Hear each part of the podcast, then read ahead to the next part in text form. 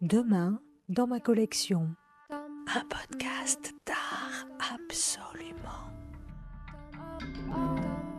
Je suis donc Christian Lapie, artiste qui utilise comme médium la sculpture, mais pas vraiment sculpteur.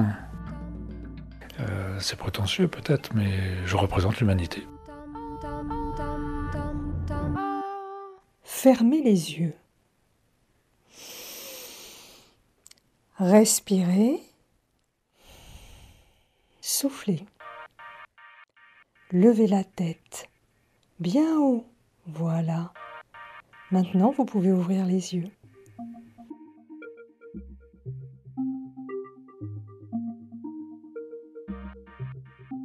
Vous êtes devant une immense silhouette dont la tête touche le ciel. Cette silhouette c'est un long tronc d'arbre, dense, solide, noir. Cette silhouette a ses frères et sœurs, car les statues de Christian Lapie vont souvent en groupe. Statues archaïques, telluriques et majestueuses. J'utilise beaucoup d'arbres parce que les arbres sont comme des personnes. Donc euh, il y avait un lien euh, dans mon projet de trouver un médium qui symbolise euh, l'homme sur Terre.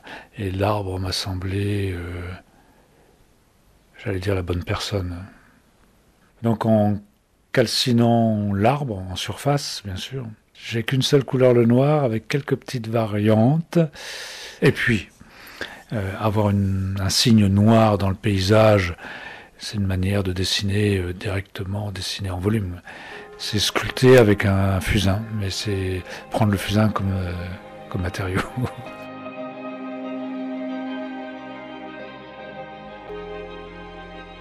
Non, c'est pas un peuple, c'est l'humanité.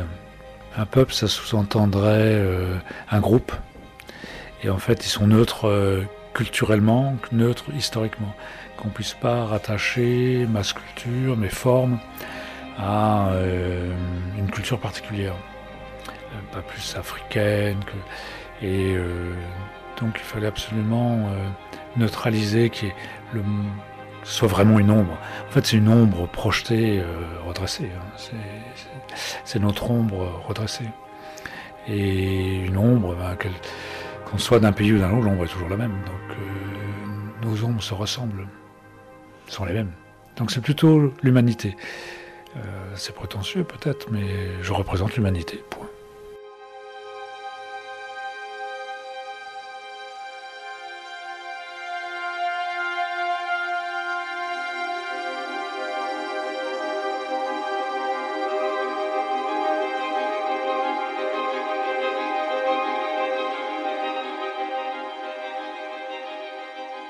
Ces ombres, figures, simples traits verticaux parfois, imposent leur présence partout dans le monde, dans les forêts, montagnes, parcs, jardins.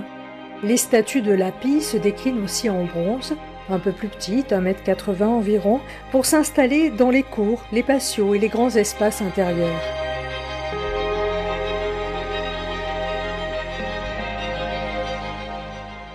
En fait, c'est toujours une personne qui s'adresse à moi, mais au nom d'un groupe. Ces installations sont toujours le fruit d'un dialogue avec ceux qui les commandent. Il y a chez Lapi toujours l'intention de répondre à quelqu'un et de faire écho à une histoire. Parce qu'il s'est passé quelque chose dans cette famille. Alors on pense tout de suite à des choses dramatiques. C'est souvent des choses fortes, mais pas forcément dramatiques. Mais des choses fortes qui peuvent être extérieures aux humains. Par exemple, une de mes premières belles grosses commandes, c'était après la tempête de 99. Une forêt de chênes abattue. Les propriétaires euh, château de l'Abrègement, euh, Charente, les propriétaires demandent à quatre artistes d'utiliser les arbres de la forêt pour faire une œuvre pour compenser le manque. Il y, a, toujours une histoire comme ça, toujours. Ce qui fait qu'en accumulant avec le temps, je me retrouve avec euh, de rester en relation pratiquement avec tout le monde. Donc c'est pas un peuple, mais c'est vrai que l'humanité grandit, quoi. Que ce soit en Inde, au Japon, euh, au Canada, ça, ça, continue à pousser, quoi. Hmm. Il y a toujours ce petit bout de relation avec les uns et les autres.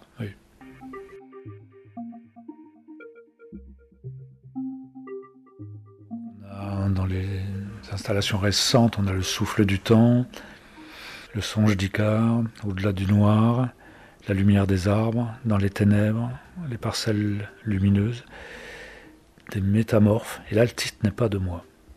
Il est de Patrick Chamoiseau. Le point du jour, le génie est un arbre, la constellation du vent, l'ombre singulière. J'essaye d'apporter beaucoup de soin au titre. Ça pourrait être des chapitres, en fait, dans un grand livre, non? Oui, d'autant plus que livre, euh, je crois l'étymologie vient de libère, et le libère, c'est la partie de l'arbre après l'écorce.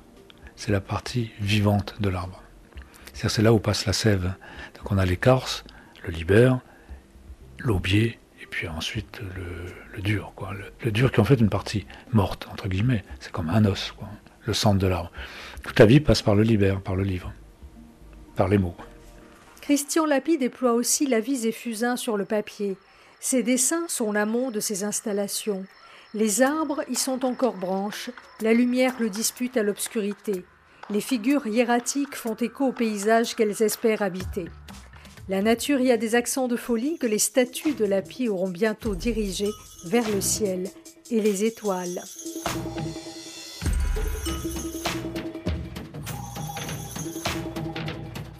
Demain, dans ma collection.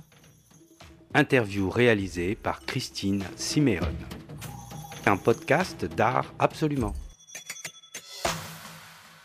Écoutez, si jamais l'humanité disparaissait, il restera toujours les lapis en fait.